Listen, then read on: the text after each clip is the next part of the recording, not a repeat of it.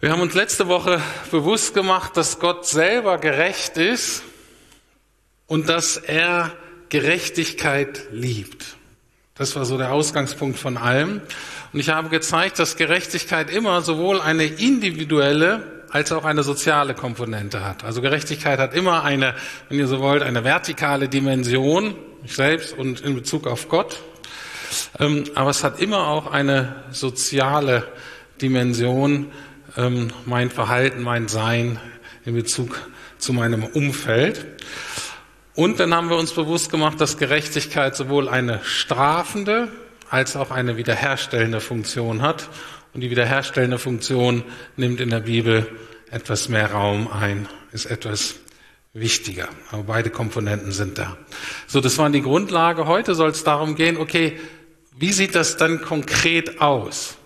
Gott ist ja da oben im Himmel und es ist natürlich auch schön, dass er gerecht ist und irgendwie Gerechtigkeit liebt. Sehr schön, nett. Aber wie kommt quasi die Gerechtigkeit hier auf die Erde? Ähm, und ähm, da wollen wir uns zwei Aspekte von angucken. Der erste Aspekt ist, wer bringt, also wer sind die Personen, wer sind die Institutionen, die quasi Gerechtigkeit etablieren sollen, zum Beispiel in einer Gesellschaft. Und dann im zweiten Teil, wie sieht das praktisch aus? Also welche Aspekte des Zusammenlebens sind Gott so wichtig, dass er sie so in seinem Wort in Bezug auf Gerechtigkeit so ähm, ganz besonders betont. Das sind die beiden Punkte für heute Abend.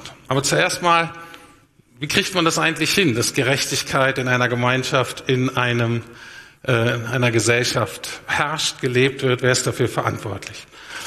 Grundlegend für einen Rechtsstaat, in dem wir ja leben, ist ein ausreichendes Maß an Freiheit und Gleichheit. Und um das sicherzustellen, ist mittlerweile allen eigentlich klar, dass zumindest unter Menschen, dass es so etwas geben muss wie Gewaltenteilung.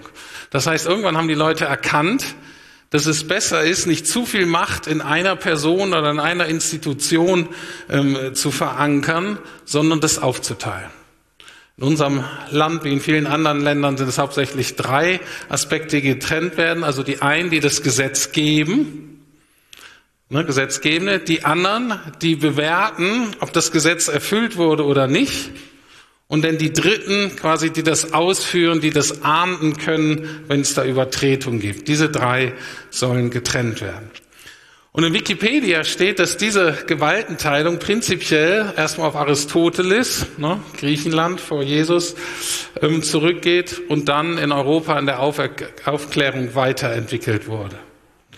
Wikipedia oder dieser Bericht verkennt aber, dass es eine Vorform von Gewaltenteilung schon im Alten Testament gibt. In dem Staat Israel, wie Gott sich den so ähm, ausgedacht hat. Und das war dann auch das Vorbild für die ersten Christen und für die ersten Kirche, die dann sehr stark natürlich auch unser sogenanntes christliches Abendland mit geprägt haben. Und deswegen lohnt sich mal erstmal auf diese Gewaltenteilung innerhalb des Alten Testamentes ähm, einen Blick zu werfen. Und wir fangen mal an mit Psalm 72. Das ist ein ganz interessanter Psalm. Das ist angeblich der letzte Psalm von König David. Wenn ihr euch nicht so auskennt in der Bibel, König David im Alten Testament war ein ganz besonderer König, der lange geherrscht hat, der Israel auch geeint hat. Und dann in diesem Psalm gibt er quasi sein Königsamt, seine Königswürde weiter an seinen Sohn. Und diesem Psalm beschreibt König David, was ihm dabei wichtig ist für seinen Sohn und er betet zu Gott. Und es gibt uns viel Aufschluss darüber, wie David so den Staat, in dem er gelebt hat, verstanden hat. Psalm 72, Verse 1 bis 4, da lesen wir, Gott gibt dein Richteramt dem König, dem Königssohn deine Gerechtigkeit, dass er dein Volk in Gerechtigkeit richte und helfe den Hilflosen zum Recht. Dann tragen die Berge Frieden, die Hügel Gerechtigkeit dem Volk. Er, also der König, soll Recht schaffen den Gebeugten im Land, Hilfe bringen den Kindern der Armen und, wenn nötig, soll er sicherstellen, dass der Bedränger, dass der Unterdrücker zermalmt wird. Also, was sagt uns das? Ganz oben in der Hierarchie ist Gott. Ne? Gott ist gerecht und liebt Gerechtigkeit. Und das, was ihm daran wichtig ist, hat er quasi in der Torah, in dem ähm, mosaischen Gesetz schriftlich festgesetzt. Und das war das Alleroberste in der Gesellschaft. Gott war quasi die gesetzgebende Institution oder Autorität. Und der König war da drunter und der König war dafür zuständig, dass dieses Gesetz, diese Gerechtigkeit auch in seinem Land etabliert wurde. Was völlig neu war zu dem damaligen Zeitpunkt und was auch heute noch ein Gegenentwurf ist zu allen Diktaturen äh, dieser Welt ist, dass der König selber unter dem Gesetz war. Bis dahin war es so, alle anderen äh, drumliegenden Königen, die waren selber Gesetz, die konnten selber bestimmen, was Recht und Ordnung ist, und das taten sie in der Regel sehr willkürlich, so wie sich das diente.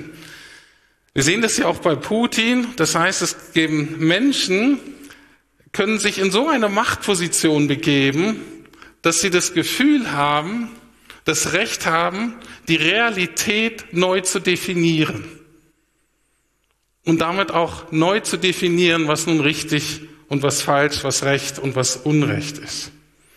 In Israel und seitdem auch im jüdisch-christlichen Denken ist immer unterschiedlich. Da ist der oberste Politiker sozusagen immer unter dem Gesetz. Und das Krasse ist, dass Teil dieses Gesetzes war gerade, dass der Mann, der die meiste Macht im Staat hatte, nämlich der König, der musste dafür sorgen, dass die Schwachen und Armen geschützt werden und nicht in irgendeiner Weise ausgenutzt werden, irgendwie instrumentalisiert werden. Das steht in Vers 12 bis 14. Er sagt David zu seinem Sohn Salomo, wie ein richtiger König zu regieren hat, und das sieht so aus. Denn er, der König, befreit den Armen, der um Hilfe ruft, den Gebeugten, dem niemand sonst hilft. Er erbarmt sich des Geringen und Schwachen, er rettet das Leben des Armen. Von Druck und Gewalt erlöste ihre Seele, denn vor ihm hat ihr Leben einen Wert. Das heißt, David schreibt seinem Sohn Salomo ins Herz und sagt immer so, du bist bald der mächtigste Mann in diesem Land. Unter seinem, seiner Zeit, Salomo, war Israel auch relativ groß und relativ erfolgreich. Und er sagt, alle, die bei dir irgendwie untertan sind, irgendwie dazugehören, du musst sehen, dass die alle wertvoll sind. Die darfst du nicht benutzen, die darfst du nicht ausnutzen, die darfst du nicht manipulieren, die darfst du nicht instrumentalisieren für deine eigene Sache. Okay? Soweit die erste Grundstruktur, Gott, darunter der König. Dann eine andere sehr wichtige Rolle hatten die Priester. Und die waren dafür zuständig, dass die Anliegen des Volkes quasi bei Gott landeten. Sie waren sowas wie die Mittler zwischen dem Volk und Gott. Und wenn ihr euch so ein bisschen auskennt im Alten Testament, dann wisst ihr, dass die Priester hauptsächlich da auftauchen, wo so Opfer, Tiere geopfert wurden, so stellvertretend für die Menschen, um so Sündenvergebung zu erwirken. Und wenn wir das so lesen, selbst wenn wir denken, na theologisch macht das schon alles Sinn, das wirkt für uns total sonderbar. Na, man stellt vor, man muss dann irgendwie sich ein Tier kaufen, das gibt man dann irgendeinem Priester, der Priester macht dann irgendwas damit, was ziemlich eklig ist, und dann, aus dann aber irgendwie scheint Gott das so zu beruhigen, zu versöhnen, scheint irgendwie alles in Ordnung zu sein. So, und für uns einfach ein ganz sonderbares System. Was wir dabei verkennen, ist, dass die Menschen damals in diesem System dem Priester ihre Sünde gebracht haben. Und mit ihrer Sünde haben sie letztlich dem Priester ihre größte Not, ihre größte Verzweiflung, ihren größten Dreck, ihre größte Dunkelheit anvertraut, in der Hoffnung, dass das so bei Gott landet, dass Gott sagt, okay, ich kann dir vergeben, ich stell dich wieder her als ein ehrenvolles Mitglied dieser Gesellschaft. Das steckt eigentlich dahinter. Und das nennt man priesterliches Dienen. Sich so quasi in den Dreck der Mitmenschen hineinzubegeben und das vor Gott zu bringen, damit das gut für die Menschen ausgeht. Und deswegen haben die Priester solche Aufgaben nicht nur im Gottesdienst oder im Tempel oder so übernommen, sondern auch im Alltag. Sie haben zum Beispiel die Leute in der Torah, also in dem Gesetz, unterwiesen. Und weil damals geistliches und weltliches Gesetz sehr miteinander verbunden waren, waren die Priester auch oft zuständig, kleinere Streitigkeiten und Rechtsstreitigkeiten zu klären. Die waren quasi so, hatten so ein bisschen richterliche Gewalt oder die waren auch Anwalt. Sie mussten häufig über Krankheit in Bezug auf kultische Reinheit entscheiden. Sie haben für das Volk gebetet und wenn jetzt Katastrophen waren oder Kriege, waren es ihre Aufgaben, das Volk zu ermutigen, ihr Vertrauen auf Gott zu setzen. Deswegen würde man heute sagen, die Priester damals, das waren nicht nur die Pastoren und Seelsorger der Menschen, sondern es waren auch die Lehrer und die Sozialarbeiter, teilweise auch Arzt und Rechtsanwalt.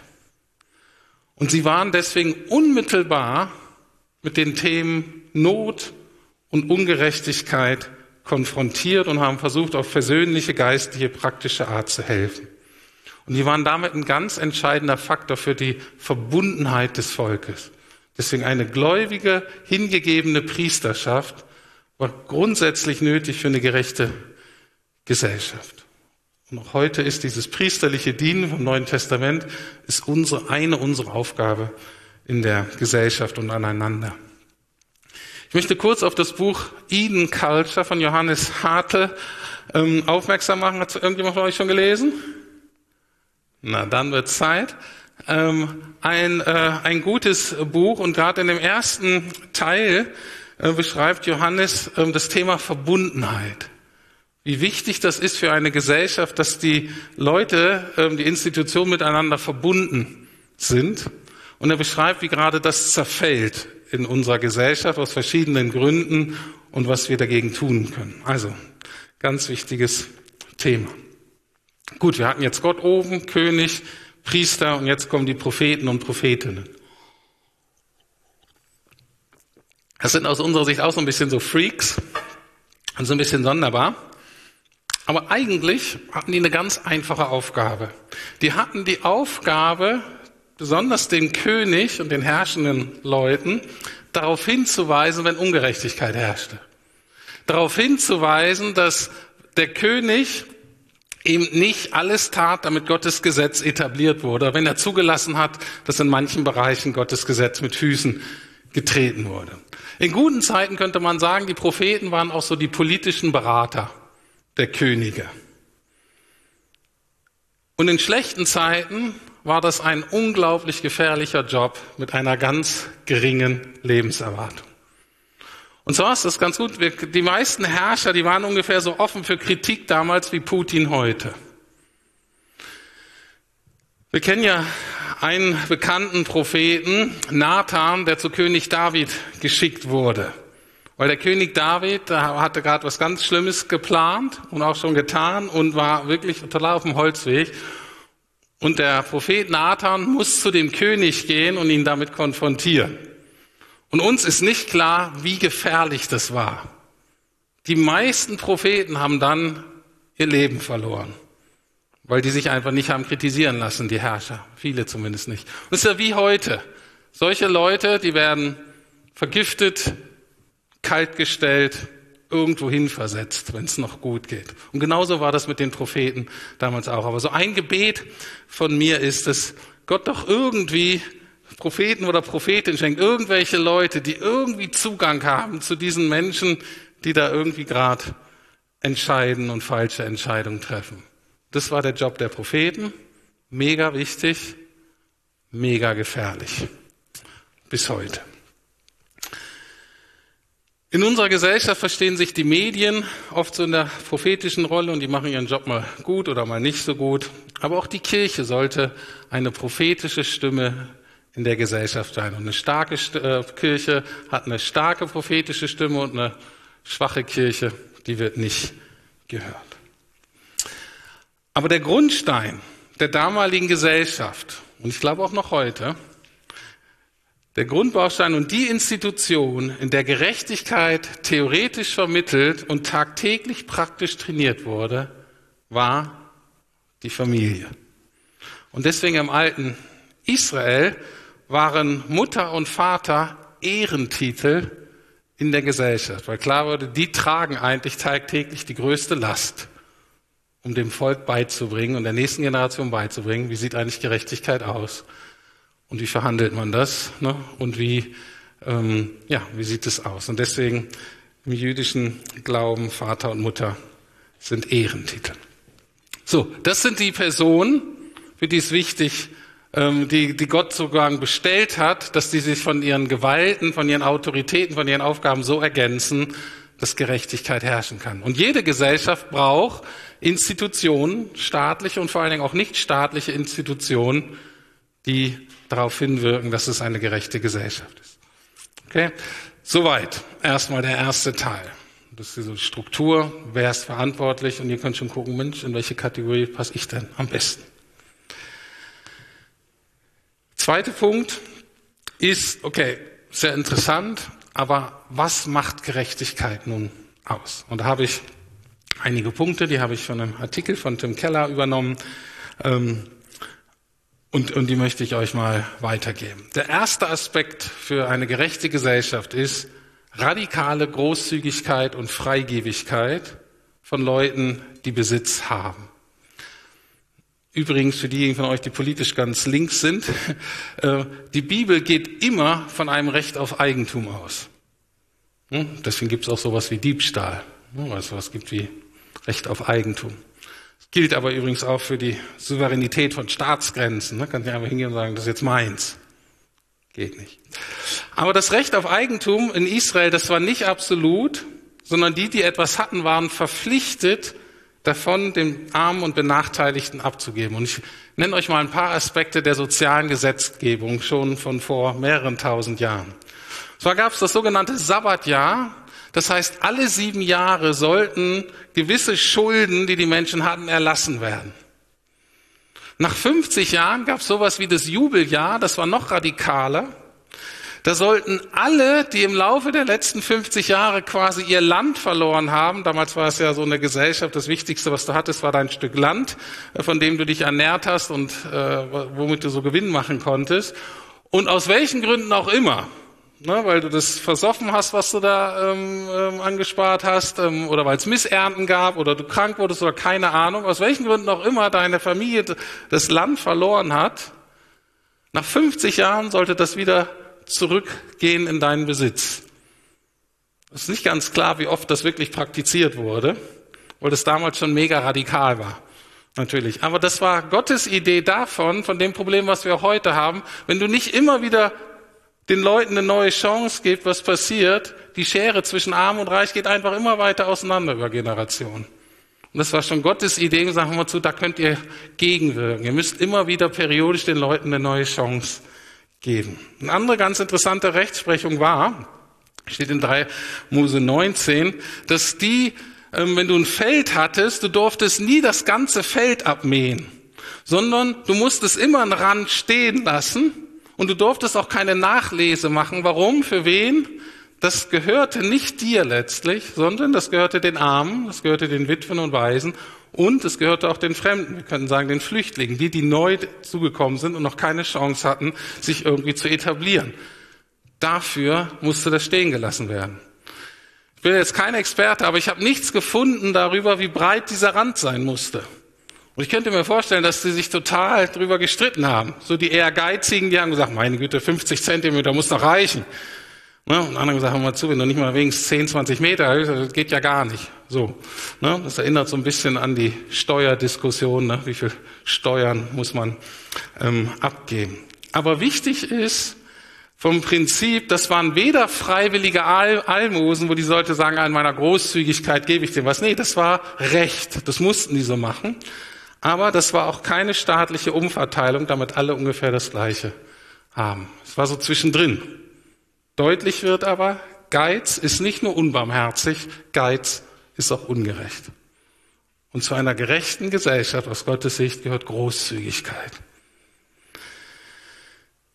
Der zweite Aspekt ist Gleichheit. Ich glaube, der ist uns relativ klar, dass der wichtig ist, auch in unserer Kultur. Aber ich, ich möchte einfach mal drei Bibelverse vorlesen, damit ihr wisst, woher das eigentlich kommt. auch in unserer Kultur und wie das biblisch verankert ist. Einfach mal ein paar Bibelverse, die Gleichheit von allen Menschen. Sprüche 22.2. Der Reiche und der Arme begegnen sich, der sie beide schuf, ist Yahweh. Dieses Bild des Ebenbildes, alle sind Ebenbild Gottes. Ähm, Sprüche 14, Vers 31. Wer Schwache bedrückt, verhöhnt deren Schöpfer. Doch wer Hilflosen hilft, ehrt den, der sie geschaffen hat.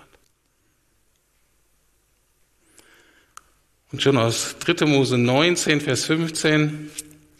Wenn ihr eine Gerichtsverhandlung führt, sollt ihr kein Unrecht tun. Ihr sollt eure Mitmenschen stets gerecht richten und weder die Armen begünstigen, noch die Reichen bevorzugen. Also ist dieses Prinzip kein Ansehen der Person vor Gericht, das kennen wir auch, aber wir wissen, dass das, wie schwierig das ist.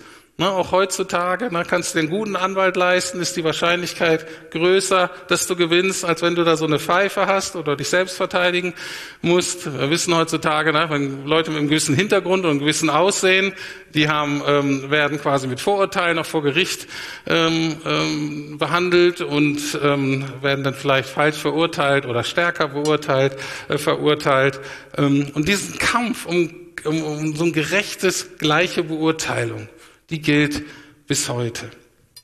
Aber was interessant ist, ist, dass es keine Bevorzugung auch nicht der Unterdrückten gibt oder der Armen. Du kannst auch nicht sagen vor Gericht, weil die Armen mir leid tun, bescheiße ich jetzt mal die Reichen. Das ging auch nicht.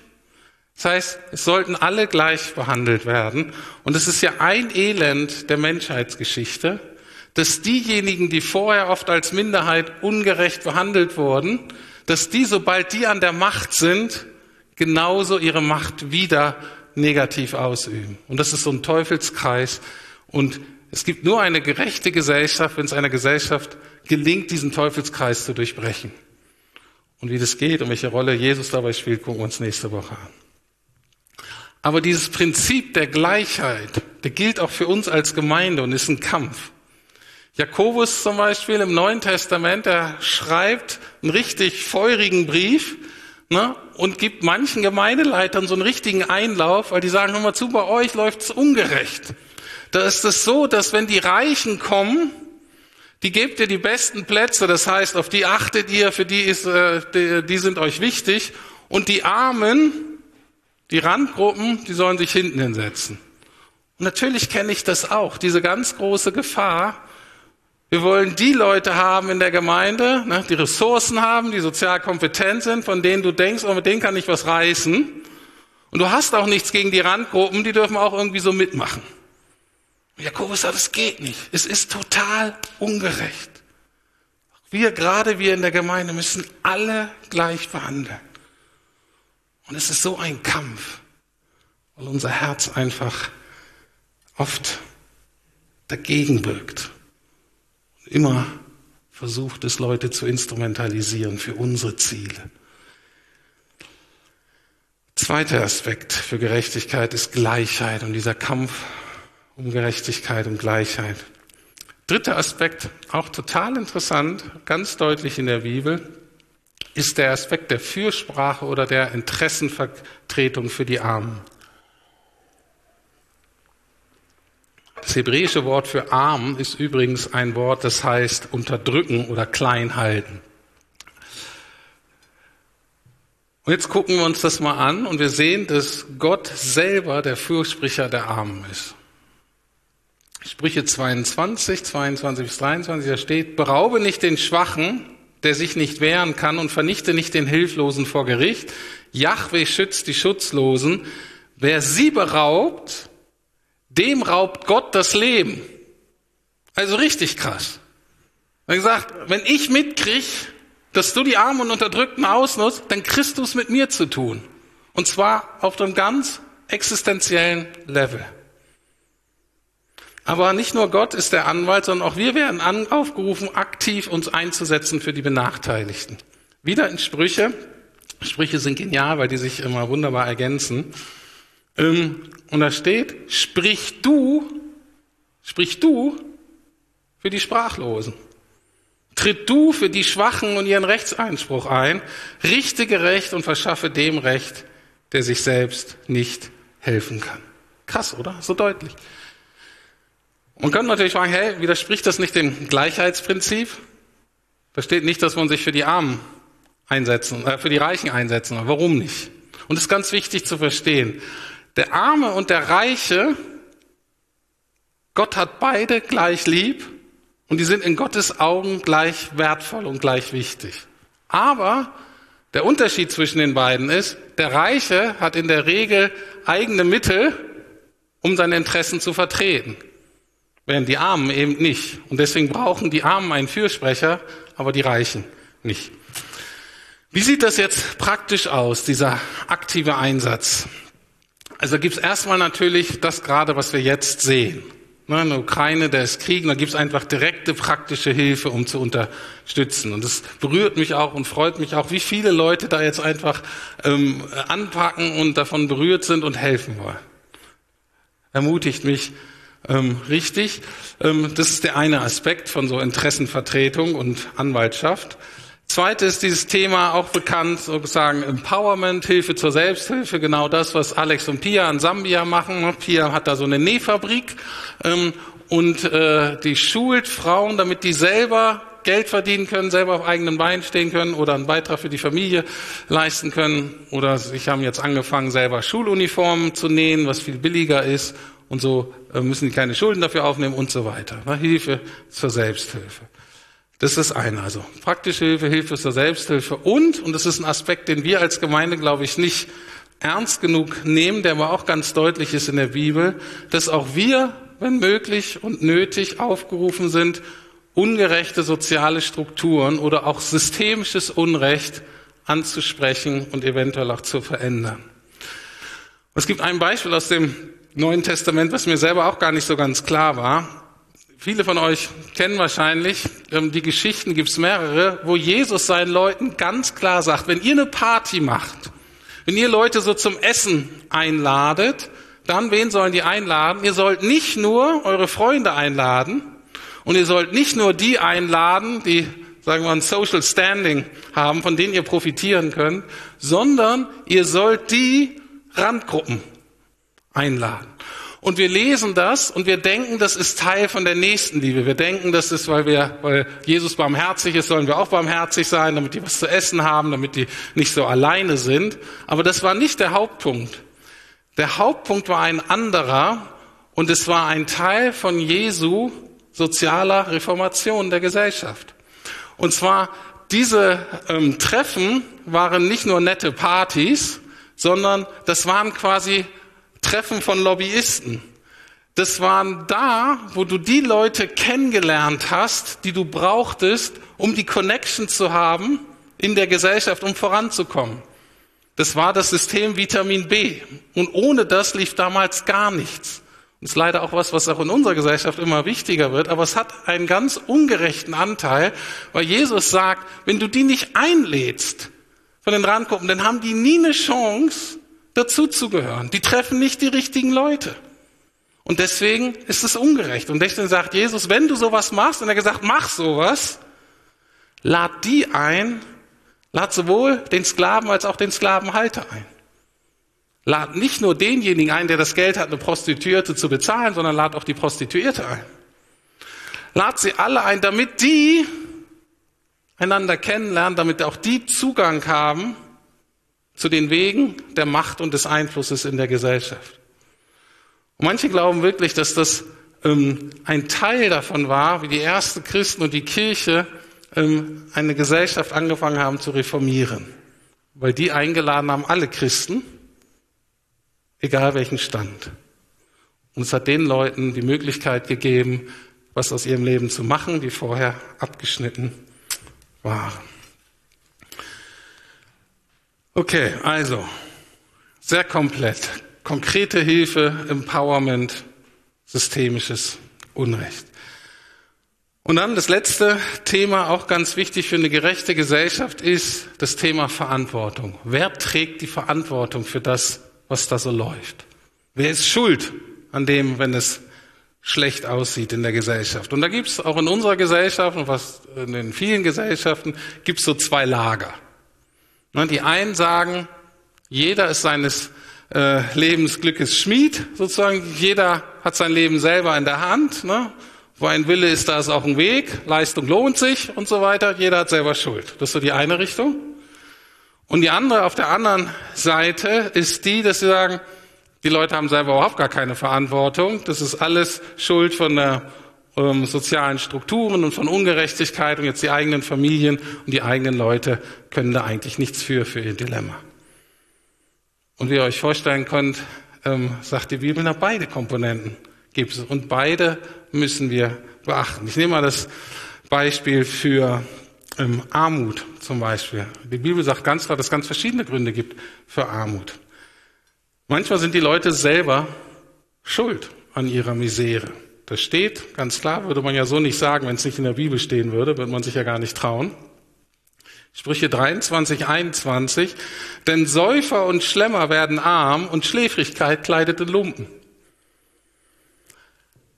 Ein ganz großer Ursache für Armut weltweit ist, dass häufig die Männer das Geld, was sie verdienen, versaufen oder verspielen oder sonst irgendwie ausgeben. Und es ist eine große Ursache, weshalb Not und Armut gibt. Oder aber auch, als Deutschen ähm, sagen das vielleicht so gern, aber natürlich gibt es auch andere Stellen in der Bibel, dass sowas wie Schläfrigkeit oder es gibt sowas wie Faulheit oder Fleiß und dass Leute, wenn sie nicht arbeiten, dann auch wenig Ertrag haben. Das ist die persönliche Komponente. Und dafür tragen die Menschen Verantwortung. Aber wieder in der Sprüche, das Komplementäre ist auch wieder da und es gibt es genauso häufig oder in manchen Ländern vielleicht häufiger, wie auch immer. Da steht in Sprüche 13, 23, die Felder eines Armen können reiche Ernte hervorbringen, durch Unrecht aber verlieren sie alles, was sie haben. Auch die Not in dieser Welt, dass es Menschen gibt, es Familien gibt, es ganze Dörfer und Landstriche gibt, wo die Leute hart und gut arbeiten, wo sie qualifiziert sind, wo sie alles tun, damit eine gute Ernte da ist, dass ein Produkt ist. Aber weil sie in einem ungerechten System gibt, vielleicht ein Pachtsystem oder wie auch immer, Leibeigenschaften, keine Ahnung, was da alles gibt, haben die kein Recht, die Frucht ihrer Arbeit zu genießen. Es wird ihnen einfach weggenommen. Ganz deutlich systemisches Unrecht. Und natürlich entsteht Armut auch durch Wettereinflüsse, Naturkatastrophen, Krankheiten, für die man nichts kann. Oder eben auch durch Krieg, sehen wir jetzt auch. Eine Hauptursache in der Menschheitsgeschichte ist, dass ganz viele Werte, die über Generationen aufgebaut wurden, in Kriegen zerschossen werden. Und das natürlich riesige Auswirkungen hat in Bezug auf Armut. Und was hier für die Armut gilt, also die persönliche Komponente und wieder die gemeinsame Komponente, das gilt auch für andere Bereiche des Lebens. Aber das Thema Verantwortung ist grundsätzlich wichtig, weil das ganze Konzept von Vergebung und Versöhnung, was ja so zentral ist für den christlichen Glauben, beruht darauf, dass Menschen verantwortlich sind für sich selber und für ihre Umgebung. Voreinander ist man verantwortlich, aber auch vor Gott. Aber, und das ist auch eine wichtige Unterscheidung, ich bin verantwortlich für meine Entscheidung und ich bin verantwortlich für meine Handlungen, für meine Taten, für mein Tun und Nicht-Tun. Ich bin aber nicht immer vollwertig verantwortlich für die Konsequenzen, für das Ergebnis, weil da sind ähm, die verschiedensten Faktoren, die da noch mit reinspielen. Gut, Soweit erstmal ähm, für heute. Also wir haben uns angeguckt, na, Gott will Gerechtigkeit, Gott liebt Gerechtigkeit, er braucht gewisse Personen, die das etablieren. Und jetzt haben wir geguckt, was Gott dabei wichtig ist. Und jetzt müsste ich eigentlich zum Abschluss euch fragen, na, was ist denn dein Beitrag? Na, in welche Kategorie bist du? Bist du Herr König, Prophet, Priester oder so? Na, wo ist so dein Beitrag? Vater, Mutter? Ähm, und ich könnte dich fragen, wie sieht's denn aus mit deiner Gerechtigkeit? Großzügigkeit, Gleichheit, Einsatz für die Armen, Verantwortung für dich und dein Umfeld. Und dann müssen wir fragen, okay, was befähigt dich und mich gerechter zu werden?